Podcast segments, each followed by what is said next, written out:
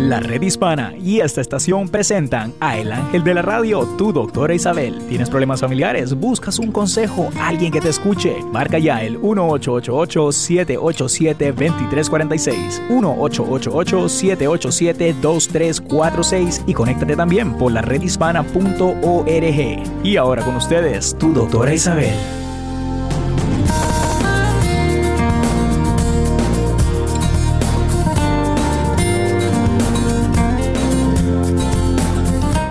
Hola queridos amigos, aquí tienen a su doctor Isabel en la red hispana como siempre, lista para hablar con ustedes, para hablar sobre los distintos temas que le pueden interesar a ustedes, porque para eso estoy aquí. Pero antes de que comenzar a hablar sobre este tema de la autoestima en los niños, eh, hay algo que yo recuerdo mucho que el doctor Wayne Dyer decía, y hay veces que yo necesito decírmelo a mí mismo, ¿no?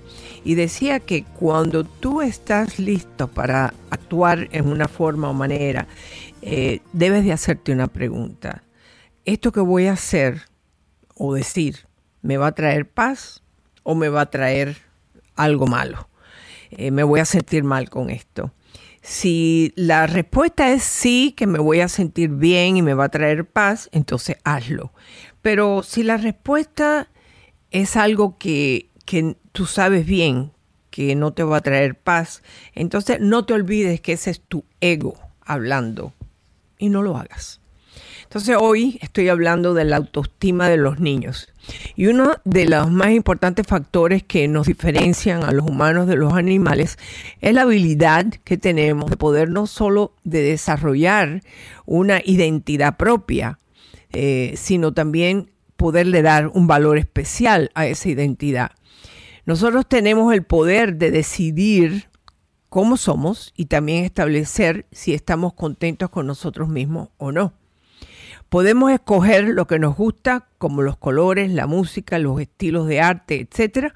Pero el rechazar una parte de nuestro ser o personalidad puede destruirnos realmente. ¿Cuándo se comienza a formar esta autoestima? Desde que nacemos comienza la labor de edificarla por medio de la interacción que tienes con tus padres, con tus familiares, con tus amigos, con los niños, con las escuelas y los demás familiares. En los primeros años, esa autoestima fluctúa en cada uno de interacciones personales, ¿no? Y también de acuerdo con el temperamento de ese niño, porque cada niño nace con su propio temperamento. Eh, puede también eh, ser con la familiaridad del, del medio ambiente y sobre todo las actitudes de las personas que les rodean. Uno de, los psicólogos que más ha sido destacado en la investigación sobre la autoestima de los niños ha sugerido que imaginemos la autoestima como una especie de un monólogo interior de la persona, cómo se habla silenciosamente, ¿no?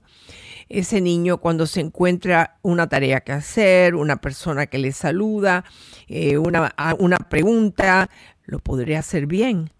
Se reirán de mí si lo hago mal mi hermano lo puede hacer mejor que yo, etcétera. Cuando esos niños empiezan a hablar de esa forma, sabemos que su autoestima no está al nivel que debería de estar, ¿no? La opinión de los niños acerca de lo que son capaces de hacer y de cómo se ven ellos mismos eh, es importante. Hay veces que su comportamiento produce verdadero placer a quienes lo rodean, pero un minuto después puede generar un intenso disgusto viven en una lucha sobre la aceptación y el rechazo con aquellos que forman ese medio ambiente. Muchos de los niños que padecen de lo que es el déficit de atención eh, eh, son inteligentes, siempre comienzan con esa inteligencia natural que tienen, pero empieza, ay niño, mira que me hiciste caer, mira lo que siempre se te caen las cosas, empiezan a escuchar mensajes que son muy negativos hacia ellos y empiezan a dudar de su valor. Y ese es el punto que, yo quiero traer. Eh, la autoestima de los niños es necesaria, necesario que tengan cierto éxito en su vida. eh, como los niños se comportan de diferentes maneras en casa, en la escuela y con sus amigos, es importante que podamos observar en ellos eh, cuáles son sus comportamientos en esos diferentes escenarios, porque entonces podemos empezar a ayudarlos eh, de una forma u otra. En casa un niño con baja autoestima tiende a desear ser alguien que no es. Por ejemplo, quiere ser más pequeño o cuenta historias elaboradas acerca de las cosas que le han sucedido. Eh, o puede sentirse inferior o creerse que no vale nada. Puede sentirse muy emocionado hasta saltarle las lágrimas si alguien le demuestra interés o admiración. Eso es algo muy importante porque yo muchas personas que me llaman al programa con decisiones que han tomado en su vida porque alguien le dijo, oh, mira qué linda tú estás. Aunque lo estaban diciendo por decirlo, ya automáticamente piensan que esa persona eh, es buena para ellos y ellos deben de enamorarse, ¿no? Em, sentirse inferior o creerse que no vale nada puede sentirse eh, muchas veces estas personas que tienen una baja autoestima. Como padres debemos estarnos fijando en todo ese tipo de situación porque le podemos ayudar, ¿no?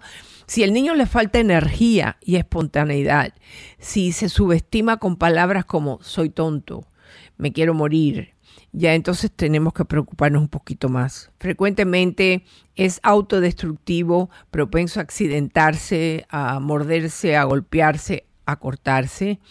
Tiende a criticar a los demás niños y se queja con frecuencia.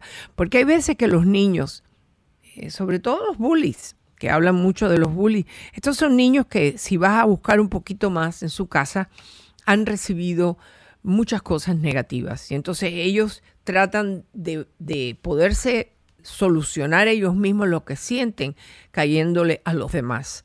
Así que es importante que nos fijemos en este detalle. Le es difícil a lo mejor arreglarse y no se preocupa por su aspecto. En la escuela puede que sea impulsivo.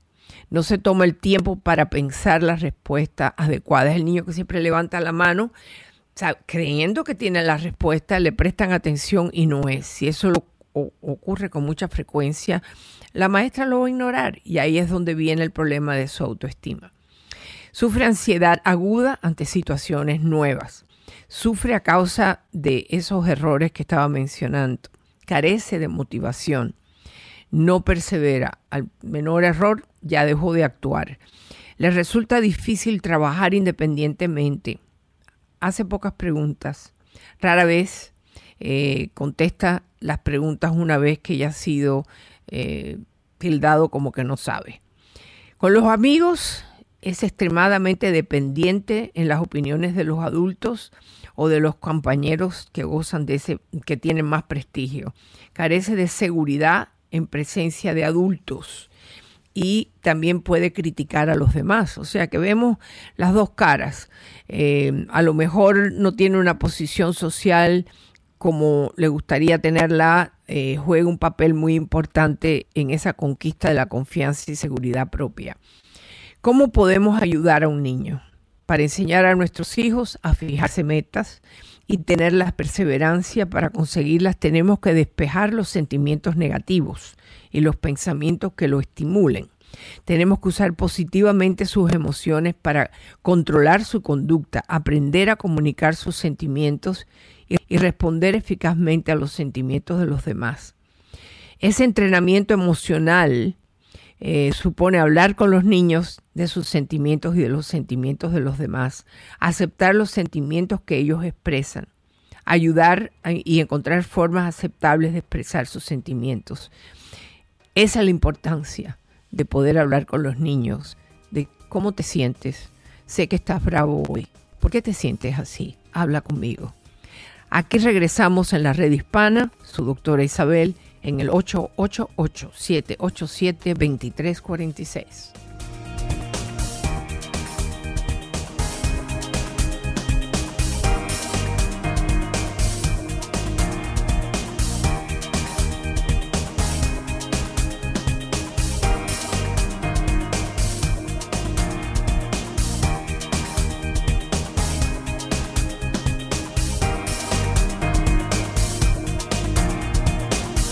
Comunícate con tu doctora Isabel al 888-787-2346.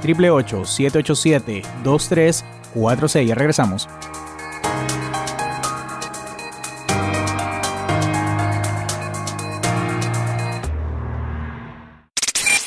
Fuente de salud. ¿Sabías que el Servicio Forestal está aceptando solicitudes para cientos de empleos temporales para el próximo año? Sí.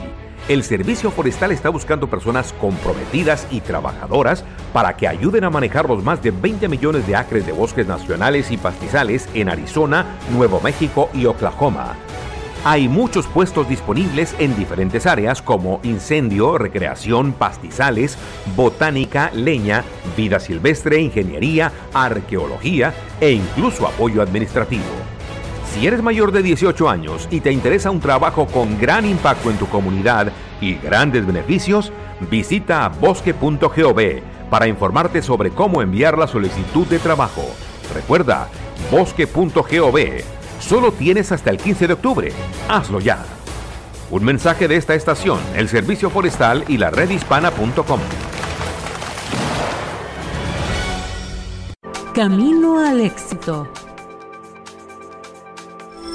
Compadre, llegó la hora de quitarse la ropa. ¿Qué pasó, compadre? No, no es broma. Si trabajas en el campo o manejas pesticidas, al final de la jornada laboral es necesario cambiarse toda la ropa. Pantalón, camisa, pañuelos, gorras y zapatos. Los pesticidas que están en las plantas y en la tierra se pueden pegar a la ropa y a los zapatos. Aprendí en un entrenamiento que no me debo acercar a la familia o entrar a la casa hasta que no me haya cambiado la ropa de trabajo. Qué buen consejo, compadre. Así es, no corras riesgos. La ropa de trabajo debe también lavarse separadamente de la ropa de familia y es necesario asearse y bañarse antes de comer, beber, usar el teléfono celular y hasta mascar chicle. Más vale prevenir que lamentar. Para más información en español sobre el estándar para la protección del trabajador, visita laredhispana.org. Un mensaje de esta estación, la Agencia de Protección Ambiental de Estados Unidos y la redhispana.org. Minuto informativo. Vamos, amiga. El sol está bien fuerte en el campo y nada mejor que taquitos dorados de almuerzo. ¡Qué sabroso, comadre! Pero debemos alejarnos de aquí. ¿Ves el rótulo? Aprendí en un entrenamiento anual sobre pesticidas que no deberíamos entrar en un área marcada por un rótulo de no entrar. Tenemos que protegernos y mantenernos fuera de las áreas que han sido rociadas. Nunca les hago caso a esos rótulos. Están colgadas para nuestra protección. Tienes toda la razón, amiga. Más vale prevenir que lamentar. Muy buenos los tacos, comadre. Mañana traigo enchiladas. Para más información en español sobre las revisiones del estándar para la protección del trabajador y los cambios para los trabajadores agrícolas y manipuladores de pesticidas y cómo se amplían los requisitos de rotulación obligatoria para restringir la entrada en áreas tratadas con los pesticidas más peligrosos, visita la redhispana.org. Un mensaje de esta estación, la Agencia de Protección Ambiental de Estados Unidos y la redhispana.org. Saber es poder. ¿Eres aventurero y te gusta pasar tiempo en la naturaleza? El Servicio Forestal está buscando personas comprometidas y trabajadoras para ayudar a controlar los incendios en los bosques nacionales y pastizales de Arizona, Nuevo México y Oklahoma. Como Oscar Vargas, un valiente bombero forestal y orgulloso latino, quien desde hace 20 años dedica esfuerzos a una sola misión, que pueda proteger los animales, árboles, las plantas y casas y gente muy único y especial. Es también muy gratificante. Si eres mayor de 18 años y te gusta el trabajo físico, el Servicio Forestal tiene muchas oportunidades laborales como bombero del bosque. Visita bosque.gov para informarte cómo puedes enviar tu solicitud. Recuerda, bosque.gov. Solo tienes hasta el 15 de octubre. Hazlo ya. Un mensaje de esta estación, el Servicio Forestal y la redhispana.com.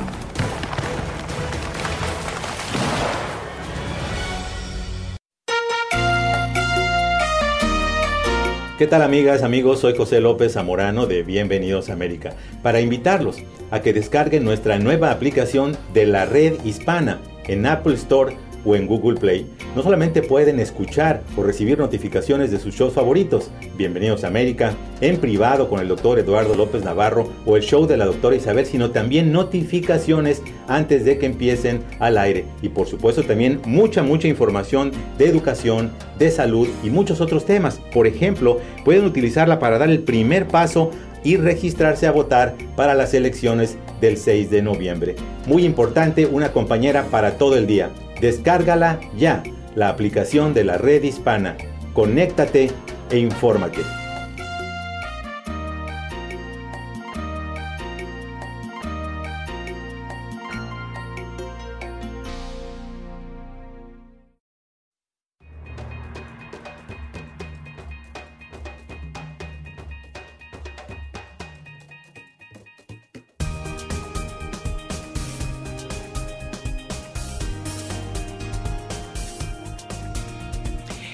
Queridos amigos, hoy que empecé a hablar sobre la autoestima de los niños, tengo oh, mucho peso en mi corazón, un dolor grande porque murió una mujer que ha ayudado mucho a aquellos niños que han sido abusados.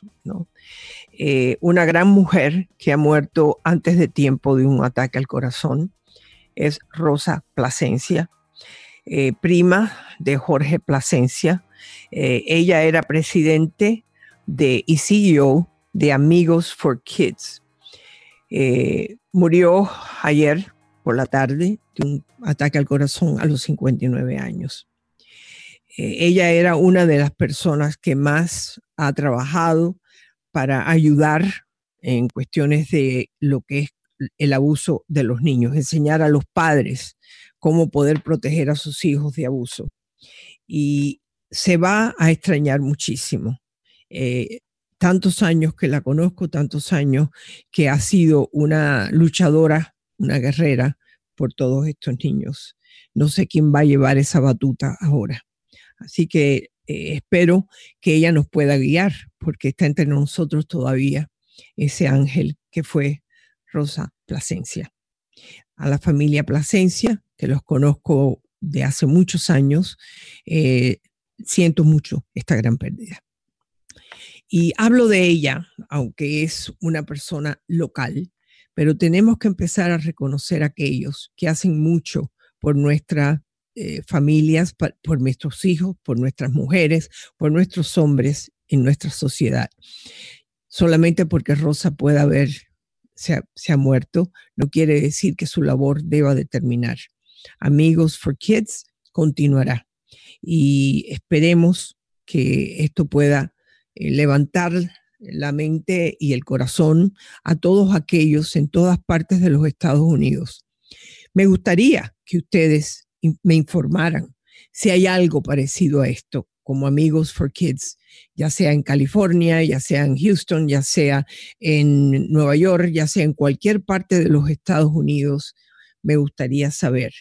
Y si no lo hay, y si ustedes no saben de eso, deberían de entrar en Amigos for Kids a preguntar cómo se hace, qué pudiéramos hacer para ayudar a los niños. Pero sí me gustaría, si ustedes tienen un líder en su comunidad, el cual ustedes quieren reconocer por la labor que hacen por los niños, no dejen de llamarnos aquí al 888-787-2346 o inclusive dejárnoslos en la página de Facebook de la doctora Isabel o de la red hispana, porque tenemos que empezar a reconocer a, reconocer aquellos que mucho hacen por, nuestra, por nuestros niños, por nuestra humanidad. Así que eh, es muy triste lo que ha ocurrido, pero tenemos que seguir adelante. Quiero escuchar su, información. Eh, Néstor, no sé si estamos teniendo algunas personas que puedan estar eh, mandándonos mensajes, ya sea por la red hispana, ya sea por la doctora Isabel. ¿Qué tienes? Efectivamente, doctora Isabel, pues mucho saludo más que nada a las personas que nos escuchan a través de las emisoras afiliadas y también nos escuchan a través de lo que es el Facebook Live. Doctora, una, están, están comentando más que nada acerca de eh, lo importante, ¿verdad? Que es, que es este tema que usted acaba de tocar el día de hoy, eh, de ¿verdad? Eh, de los niños, ¿no? Sí, la autoestima. La autoestima de los niños, doctora, porque a veces no nos damos cuenta como padres, ¿verdad? Que a veces le bajamos el, autoestima a los niños también. Y, e, es lamentable que a veces como padre uno no se dé cuenta de estas cosas. Bueno, primeramente, para poder tratar a nuestros hijos bien, tenemos que también tomar conciencia de nuestros propios sentimientos, ¿no? Mayormente yo creo que ningún padre insulta a un hijo por gusto, ¿no? es quizás que estás estresado, porque ese es el primer paso. Cuando uno está estresado, cuando estás haciendo más de la cuenta, te pasa un gato por al lado y lo que quieres es darle una patada. ¿Me entiendes lo que digo? O sea, que a lo mejor el niño no hizo nada suficientemente fuerte como para que le hayas dicho, tú eres tonto, ¿qué te pasa? Es cuestión de primero reconocer cuáles son nuestras emociones, cómo está el día de hoy. Muchas veces, cuando hacemos la meditación de la cual yo he hablado tanto, nos programamos a bajar un poco el estrés. Primeramente, el estrés es tan dañino que nos puede afectar inclusive eh, nuestra forma de salud. Así que es importante que nos demos cuenta, sí, de lo que estamos causando en nuestros hijos, pero más importante es cómo estoy hoy. Quizás esa sea la pregunta que te tienes que hacer cada vez que tú vas a, abrir la puerta para entrar en la casa eh, o ir a abrir el carro para llevar a los niños a la escuela. Esa pregunta, ¿Cómo están mis sentimientos? Reconózcalo. Eh, yo cuando estoy estresada lo reconozco y por lo menos empiezo a respirar más profundo, que es un ejercicio que debemos de hacer todos los días. Respirar profundamente, exhalar despacio. Así que, Néstor, eh, ¿cuántos, ¿cuántos más están ahí tomándonos en cuenta. Efectivamente, doctora Isabel, es, eh, bueno, muchos amigos, más que nada las personas que nos escuchan a través de las redes sociales. Doctora, rapidito, quiero recordarles a las personas, eh, el número aquí es 1-888-787-2346, es el número de su doctora Isabel para que se comuniquen directamente con ella. 1-888-787-2346. Y doctora, estamos chequeando los, eh, los el buzón de, llamadas, ¿verdad? A veces dejan sus mensajes. Hay personas que todavía tienen miedo a, dejar un mensaje a su doctora Isabel, pero sepan que, lo, que su doctora Isabel escucha estos mensajes para poderles contestar las preguntas que ustedes puedan tener. No tengan miedo en dejar mensajes. Su doctora Isabel los escucha, su doctora Isabel los responde. Y pues una vez más, el número de doctora para llamar a comunicarse ahorita mismo con ustedes, el 1888 787 2346. Doctora, hay una pregunta que llegó también a través de eh, el, Facebook de la red hispana, en donde una madre pregunta, doctora, ¿qué puedo hacer? Eh, mi hijo recientemente ha sido diagnosticado con HD, ADHD. ADHD. ADHD. Bueno, eh, no me dices la edad del niño. Espero que sea lo suficientemente joven como para empezar el proceso de cómo ayudarle. Hay distintos niveles de ADHD, ADHD. Hay algunos niños que simple y sencillamente son distraídos, que es el ADD, porque la H es de hiperactividad. No todos los niños que no saben enfocarse tienen hiperactividad. Es el famoso niño que está en la clase mirando las mosquitas volar alrededor de ellos y le cuesta trabajo enfocarse. Eh, ocurre con mucha frecuencia más entre las niñas que entre los niños. Entre los niños existe más la hiperactividad también, pero siempre hay niñas que puedan también sufrir de esto. Yo tengo mi, mi opinión que cuando un niño se le, se le dice tiene ADHD, debe haber habido un proceso no que alguien vino y dijo, no, porque él tiene ADHD. No, hay un proceso y les voy a explicar el proceso. En la mayoría de las escuelas públicas de los Estados Unidos, para que un niño tú puedas llevarlo al pediatra con la información, para que ese pediatra o te pueden eh, mandar a un neurólogo infantil o empezar a darle medicina, tiene que haber recibido un reporte no de un solo maestro, sino de cuatro maestros, por lo menos, o dos. Es decir, no es una sola persona que te va a identificar. Y hay un cuestionario. El niño no puede sentarse, el niño no puede trabajar más de tres minutos. Hay una serie de preguntas que en casi todas las escuelas tienen, que pueden llenar para dárselo a los padres y decirle, mire, nos hemos reunido y hemos dado cuenta que el niño no está aprendiendo al nivel que debe por esta razón. Entonces, es la responsabilidad de los padres, porque el maestro no puede decirle hay que darle medicina. Regresamos con esta información. No se vayan. Aquí en la red hispana, su doctor Isabel en el 888-787-2346.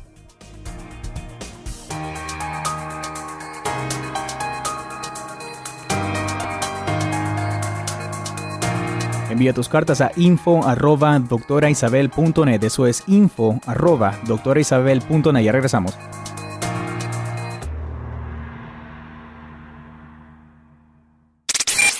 Fuente de salud. ¿Sabías que el Servicio Forestal está aceptando solicitudes para cientos de empleos temporales para el próximo año?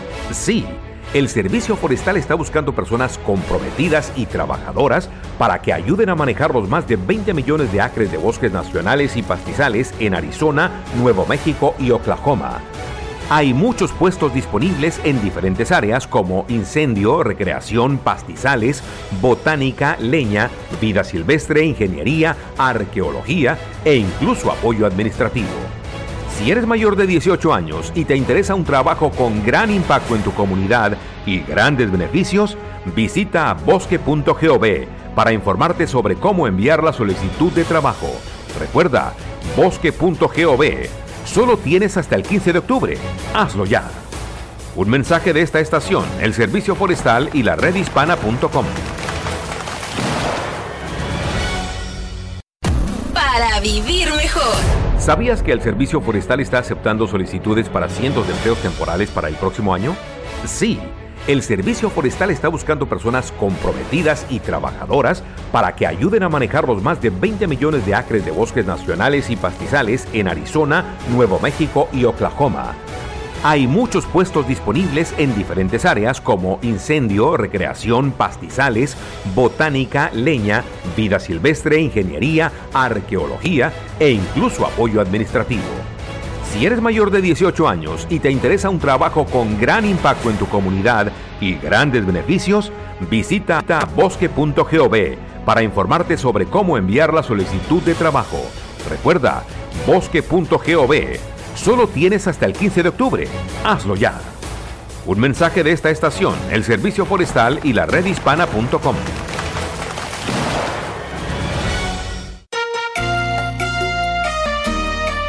¿Qué tal amigas, amigos? Soy José López Zamorano de Bienvenidos a América para invitarlos a que descarguen nuestra nueva aplicación de la red hispana en Apple Store o en Google Play. No solamente pueden escuchar o recibir notificaciones de sus shows favoritos, Bienvenidos a América, en privado con el doctor Eduardo López Navarro o el show de la doctora Isabel, sino también notificaciones antes de que empiecen al aire. Y por supuesto también mucha, mucha información de educación, de salud y muchos otros temas. Por ejemplo, pueden utilizarla para dar el primer paso y registrarse a votar para las elecciones del 6 de noviembre. Muy importante, una compañera para todo el día. Descárgala ya, la aplicación de la red hispana.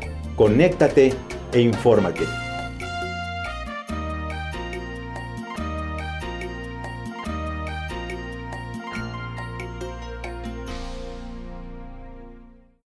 Minuto informativo.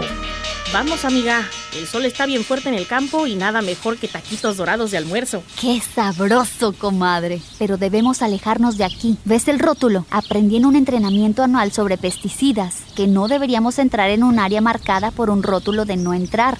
Tenemos que protegernos y mantenernos fuera de las áreas que han sido rociadas. Nunca les hago caso a esos rótulos. Están colgadas para nuestra protección.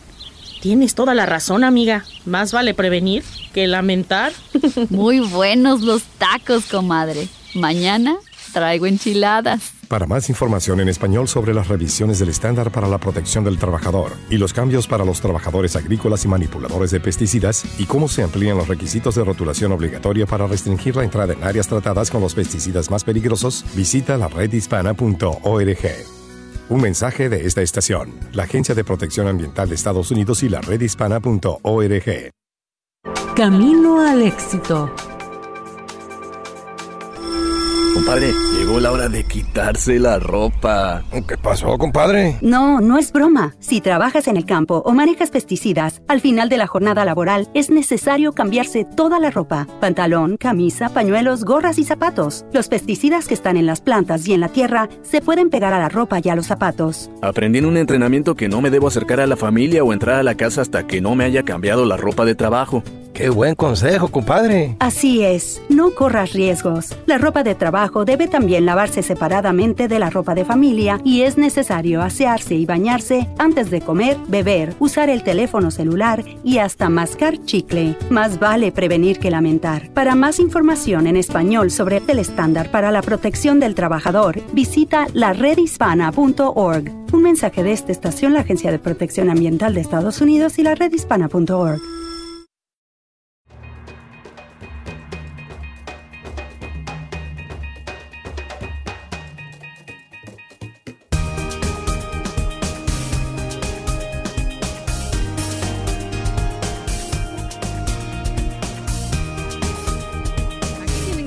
Isabel en la red hispana y el número a llamar es el 888-787-2346. Hoy estamos hablando de la autoestima en nuestros niños, pero para poder, poder quizás controlar y ser mejores padres, también tenemos que aprender a conocernos, a conocer nuestros distintos niveles de estrés, que hay veces vienen heredados de la familia donde, donde nos criaron. Eh, hay familias que son de gritones, que todo el mundo grita. Y el que grita más es el que gana la pelea. Eh, y eso llegas a, esta casa nueva que tienes con tus hijos y es a base de gritar. Y los niños se dan cuenta que si gritan, alguien los escucha más. Así que tenemos que darnos cuenta que eso afecta a los niños tremendamente. Entonces, si no tomamos conciencia de la forma en que estamos reaccionando, eh, dañamos a nuestros hijos. Como ningún niño es perfecto, ningún adulto es perfecto, pero si nos ponemos a pensar cómo fue nuestra vida, cómo nos sentíamos cuando nos gritaban, tomamos un poco de conciencia que no funciona, que nos daña. Entonces, o rompemos la cadena de estas emociones negativas o seguimos perpetuando de una generación a otra generación esto de gritarle a los niños, decirle que son tontos, son brutos, tenemos que ver cómo nos podemos controlar. Aquí estamos en la red hispana en el 888-787-2346. Sé que tienen algunas preguntas, yo recibo también las cartas de ustedes en info arroba doctoraisabel.net. Aquí estoy con ustedes, Néstor. Eh, ¿Qué más nos pueden decir en la red hispana? Efectivamente, doctora Isabel, eh, pues más, más que los saludos, doctora, eh, el, el, tema, ¿verdad, doctora? Esto de los hijos. hay muchas madres preocupadas por lo que es sus hijos. Esta madre que nos escribió, doctora, con, este, con esta pregunta acerca del ADHD, si mal no me equivoco, así se dice. ADHD, sí. Yo le voy a contestar. No me dices la edad, como te dije al principio tienes que preguntar cómo fue que llegaron a ese diagnóstico. Es que un maestro te lo dijo, alguien te lo dijo, tú te lo imaginas, pero para poder encontrar la ayuda necesaria, tienes necesariamente que ver esa página o son, es como un formulario que te dan en la escuela para que el grupo de maestros haya decidido que ese niño tenga ADHD. Con eso vas al pediatra. El pediatra empieza a tomar nota de esto. Yo les he recomendado siempre que además del pediatra, que por lo general están bien ocupados, eh, que le puedas mandar que te manden a un neurólogo infantil, porque puede que le hagan algunos estudios del MRI del cerebro para tomar una decisión que darle. ¿Por qué digo esto? Muchas veces hay niños que padecen de ansiedad no necesariamente del ADD. Tienen tanta ansiedad que no se pueden enfocar. Entonces, es cuestión de que podamos darnos cuenta, ¿es ADD o es ansiedad? Porque muchas de las medicinas que se le dan a los niños para poderlos hacer eh, enfrentarse con las escuelas y con las clases y poder enfocarse, eh, pueden dañarle y hacerle mucho más ansioso. Es más, muchas de las medicinas que sugieren es darle la medicina para poderse enfocar por la mañana y por la noche para que puedan dormir y descansar, eh, les dan eh, las medicinas de ansiedad. soy partidaria de que un neurólogo infantil los vea. Eh, tenemos que darnos cuenta que muchas de las medicinas para poder ayudar al niño a enfocarse, que son muy buenas, les cambia la vida, se sienten de lo mejor. También eh, pueden causar ciertos problemas con su deseo de comer. Muchas de esas medicinas le quitan el apetito, empiezan a bajar de peso y una vez que eh, un pediatra ve que el niño ha bajado 20 libras o 10 libras o está por bajo, bajo del peso normal, dice, no, pues no se le puede dar más la medicina. Y eso confunde terriblemente a ese niño. O sea, que tiene que ser una persona eh, un neuropsicólogo o un neurólogo que pueda más que nada monitorar, monitorear las medicinas. Hay veces que hacen una prueba por tres meses a ver qué sucede. Eso significa que se le debe dar alimentos cuando se levantan y después por la tarde cuando llegan eh, que coman bien, que se alimenten bien, que tengan comida con vegetales, evitar ciertas eh, comidas que tienen colorantes. Eh, aunque no ha habido muchas pruebas sobre los colorantes en, el, el rol que juegan con los niños que tienen problemas de atención, yo les puedo decir los que están comiendo caramelo y ahora se nos acerca Halloween, esos niños se ponen como muy alterados. Más que nada el azúcar. O sea que eh, nosotros mismos, si comemos mucho azúcar o tomamos muchas cosas que tienen azúcar, como muchos de los jugos que les damos a nuestros hijos, eh, nos ponen nerviosos. Así que es cuestión de mirar la alimentación. Otra cosa que es importante, hay muchas vitaminas en el mercado, si ya el niño tiene 9 o 10 años, que les puede ayudar a enfocar. Eh, y también, también es importante que hay medicinas o más bien vitaminas que los ayuda con la ansiedad, como el que yo siempre les he dicho del 5-HTP. Lo que tenemos que evitar es que llegue ese niño al punto donde deja de creer en él, que se le puede complicar con más ansiedad y una depresión. Las medicinas funcionan. Lo que tienen que ser bien monitoreadas. No es esto de que mamá los fines de semana no, no se lo voy a dar. No, tienes que seguir lo que el doctor te dice. Si te pones a jugar a tú, a hacer lo que tú quieras, ese niño no va a poder beneficiarse de un sistema de medicinas que lo pueda ayudar a enfocar. Así que Néstor, creo que le contesté bastante bien a esa señora. Pero no se olviden que ningún individuo puede venir y decir, no, no, no, empieza a darle medicina. No hay maestro que lo pueda decir tampoco. Los maestros estudian educación, no estudian medicina. Así que es muy importante que si ellos van a hacer una recomendación, que sea un team de maestros que se reúne a hablar de tu hijo o de tu hija llenar este formulario y con ese formulario ir primeramente al pediatra y después, si es posible, a un neurólogo infantil. Bueno, Néstor, ¿en qué estamos? Efectivamente, doctora, eh, síganos saludos aquí en lo que es las redes sociales y también eh, lo que es eh, pues el Facebook de su doctora Isabel de la red hispana. También la gente que nos escucha a través de YouTube Live. Acuérdense que si no pueden eh, pues mirar el video a través de lo que es nuestro Facebook Live. Las personas que nos escuchan a través de las emisoras afiliadas también nos pueden encontrar en YouTube Live como la red hispana. Doctora, llegó una pregunta y se la voy a leer, eh, no tan rápido, pero se la voy a leer eh, una manera resumida, porque vamos a una pausa entre un par de minutitos. ¿Y qué le parece si nos contesta esta, esta, pregunta que nuestra amiga Carla tiene? que, le, que, le, mandó esta pregunta a través de las redes sociales. Le dice, doctora, tuve un problema con un familiar por dinero me debía dinero, yo estaba cansada de perseguirlos eh, para que me pagaran y al final terminamos peleándonos y diciéndonos cosas que no, eh, que no debimos decirnos. Mi familia se alejó por esta situación eh, y ahora piensan que yo soy una interesada por querer mi dinero de regreso. Realmente no veo qué de malo tiene pedir lo que les presté.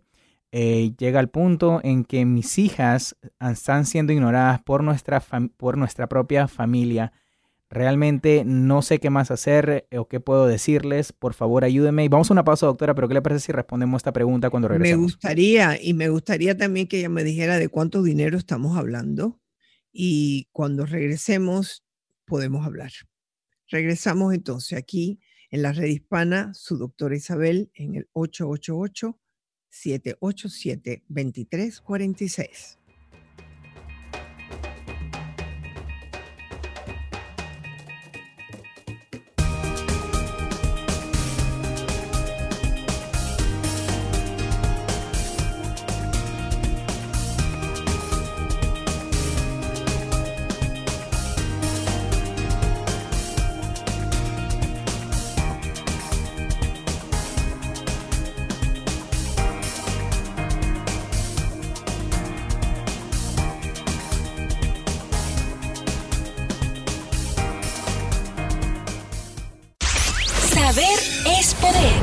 ¿Eres aventurero y te gusta pasar tiempo en la naturaleza?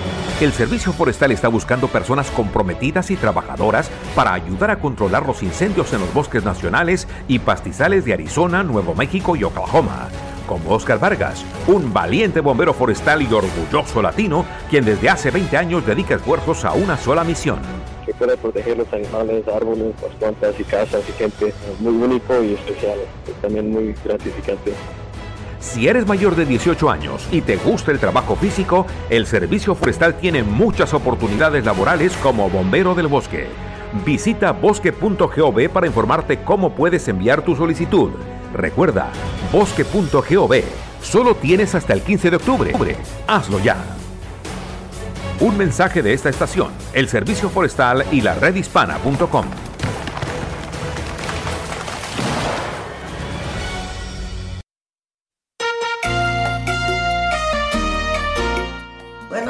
quiero decir a la red hispana muchas gracias por ah, todo lo que están haciendo, especialmente para ayudar a nuestra gente que no tiene documentos y para ah, ayudarles a agarrar la clase de ayuda legal que necesitan. So, muchas gracias para todos ustedes.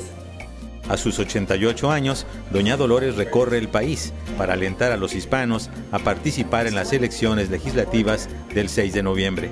Tenemos muchos candidatos buenos que están corriendo, hay muchos latinos, también afroamericanos y ah, eh, también personas que son indígenas aquí de Estados Unidos que están corriendo para diferentes puestos del Congreso, de, para gobernador, gobernadora.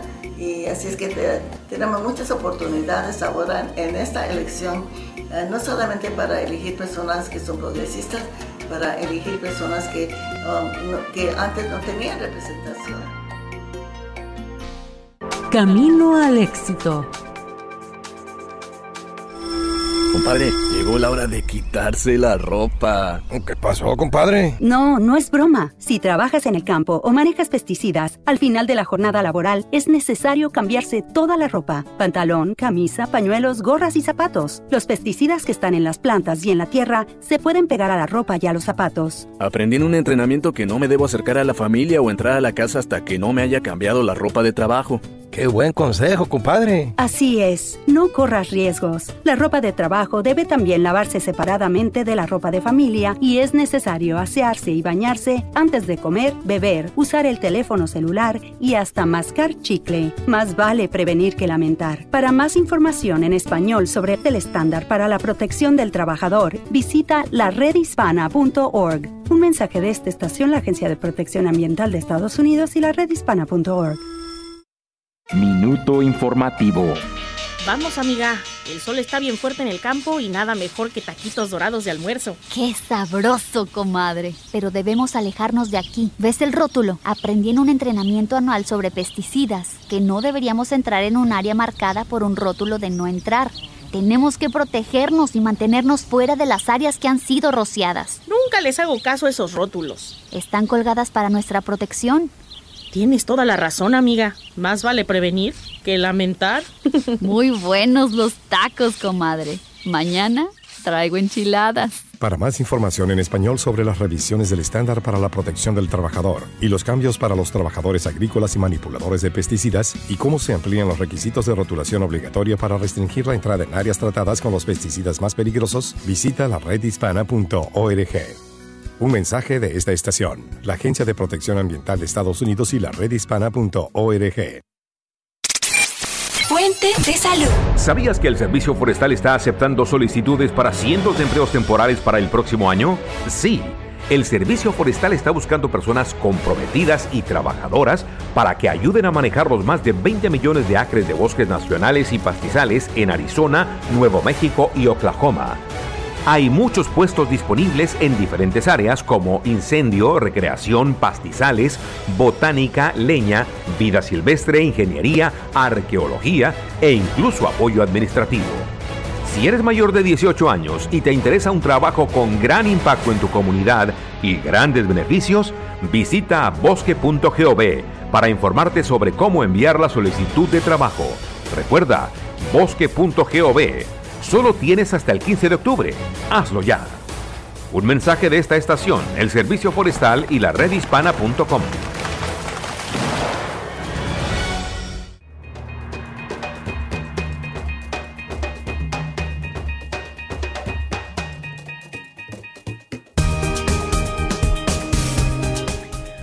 Hola queridos amigos, aquí tienen a su doctora Isabel en la red hispana. Esa pregunta, eh, Néstor, que nos hiciste, ¿no? Eh, que nos mandaron, eh, es algo bien difícil porque cobrar dinero siempre ha sido penoso, sobre todo cuando se trata de recordarles a los parientes o amigos que tienen una cuenta pendiente contigo. Es bastante común por lo que ella me relata, la gritería que le formaron y todo lo demás, es bastante común en nuestros países latinos formar ese lío para, que no, para no tener que pagar. Entonces, eh, ¿qué se puede hacer? No? Porque hay, hay, que ir a cobrar, como es natural. Ve por lo que es tuyo. Eh, si el monto que prestaste es alto, quizás puedas hablar con la persona y llegar a un acuerdo. Eh, no vayas cuando estás brava o disgustado porque no te va a funcionar, porque acuérdate que parte de la estrategia que se utiliza es precisamente buscar un problema para entonces no tener que pagar. Eh, hablarle a la persona es importante. Yo no sé por qué la familia entera se ha metido en el asunto de, lo que esa persona te debe. Eh, y yo creo que lo ha hecho para manipularte y no pagarte. No sé la cantidad que hablamos. Si es suficientemente importante para ti, quizás puedas llegar a un acuerdo con la persona de una cantidad a una cantidad. Me pagas tanto eh, este mes, eh, yo te voy a dar la oportunidad, si no, definitivamente yo te voy a tener que llevar aquí en los Estados Unidos, está la corte que le llaman small claims, de pequeños, eh, de, personas que tienen lo mismo que tienes tú. Así que tienes que poner en una balanza si te importa la familia o no. Yo creo que se debe de hablar con la familia, eh, si es que ellos se han metido. Bueno, yo tenía un, un arreglo con fulano. Yo no le pedí a ustedes eh, lo que podían hacer. Él vino a mí a pedirme, yo le presté. Me imagino que tú pusiste un tiempo, porque eso de prestar el dinero y no fijar una fecha, eh, o, hacerlo de una forma que sea más fácil. En vez de un monto completo, decirle, bueno, me pagas eh, dentro de seis, siete meses una cantidad, un tercio. Después me pagas eh, al final del año el otro tercio. Todo depende de la importancia de ese dinero para ti. A lo mejor lo hiciste porque le tuviste lástima y ahora te ves con la necesidad de ese dinero. lo que nos estás contando es que muchos de esos familiares también se han, se han virado en contra de tus hijas. ¿No fue así, Néstor? Efectivamente, doctora. Entonces, eh, como es natural, me parece muy injusto, pero también, ¿quién los, metió, ¿quién los metió en este pastel? Es mi pregunta, ¿no? Si fuiste tú, está mal hecho. Si fue él, también está mal hecho. Pero por lo menos me siento que no fuiste tú la que armaste el, el chisme de decir, bueno, porque él me debe tanto tú tienes que poner en una balanza lo que es importante para ti. ¿Es la familia muy importante? Si es, vas a tener que hablar con la familia y decirle, yo le presté este dinero, no es que yo sea interesada, es que yo lo necesito. Y no es justo que a mí me vengan a pedir dinero y después metan a la familia completa para no tener que pagar.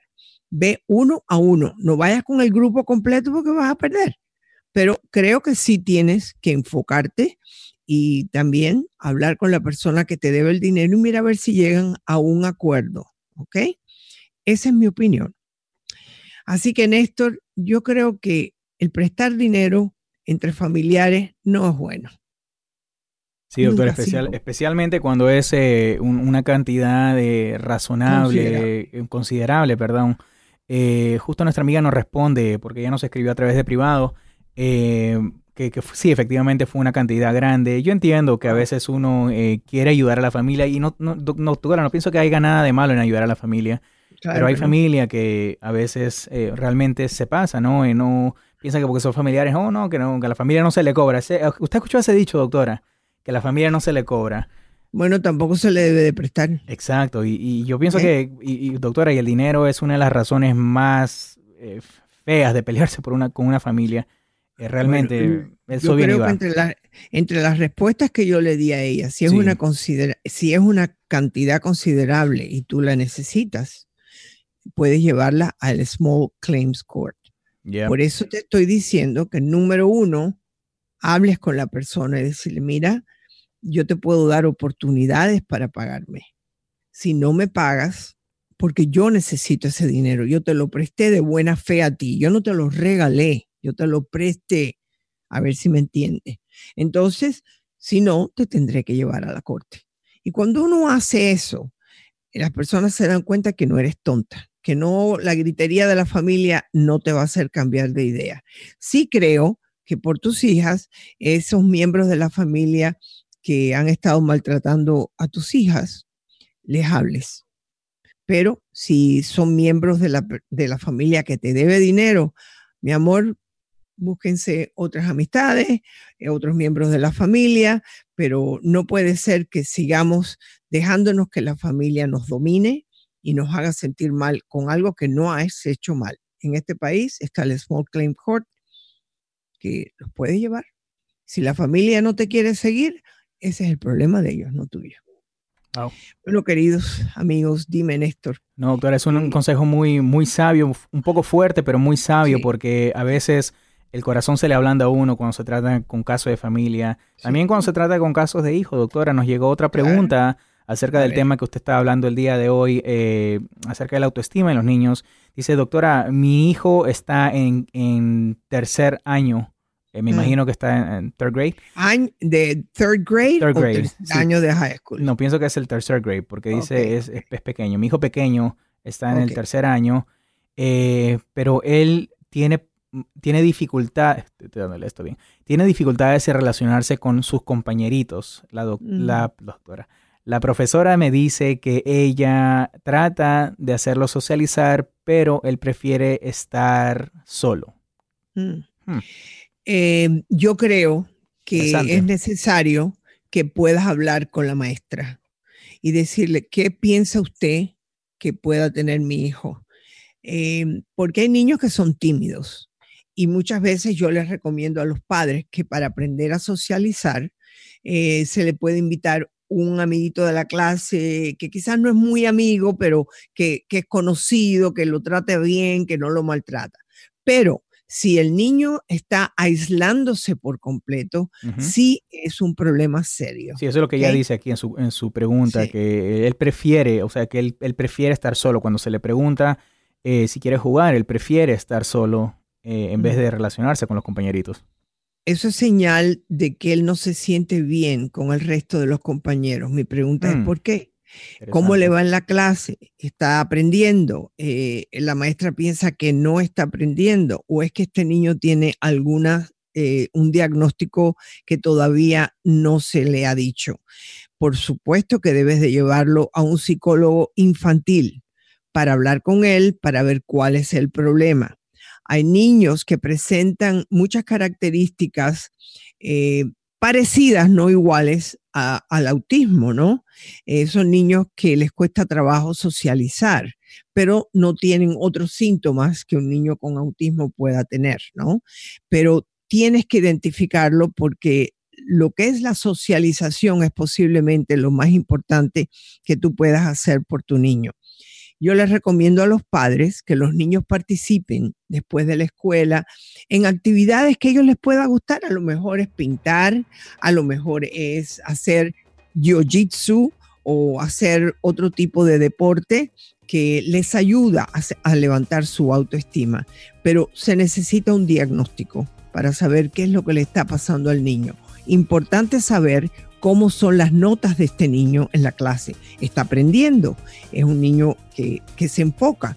Todas son cosas que se tienen que saber cuando lo lleves a un terapeuta. Muchas gracias por esta importante llamada y a todos mis amigos que nos están escuchando aquí en la red hispana, les digo muchas gracias y que Dios los bendiga. Hasta mañana.